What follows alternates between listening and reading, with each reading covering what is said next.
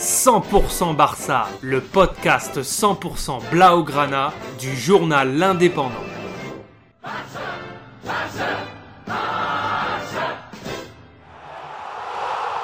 100% Barça, Mesqueum Podcast.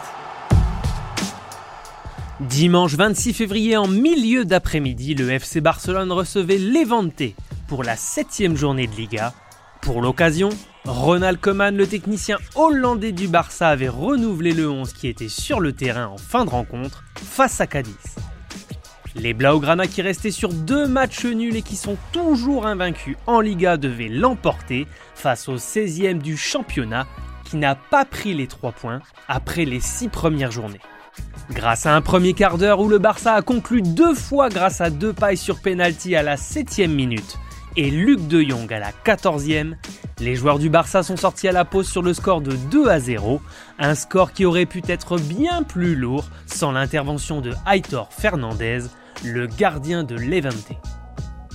Finalement, les Catalans se sont imposés 3 à 0 avec un dernier but marqué par le jeune Ansu Fati. La révélation de l'année 2020 a marqué pour son grand retour à la 91e minute dix mois après sa grave fracture au ménisque. Les Catalans se sont imposés facilement face à une très faible équipe de Levante, 6 tirs et seulement 2 cadrés sur l'ensemble du match, 30% de possession de balle.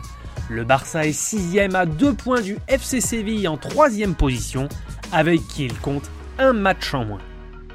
Une belle prestation donc pour les Catalans, qu'il faudra confirmer dès mercredi soir à Lisbonne pour y affronter le Benfica en Ligue des Champions pour la deuxième journée de la phase de poule.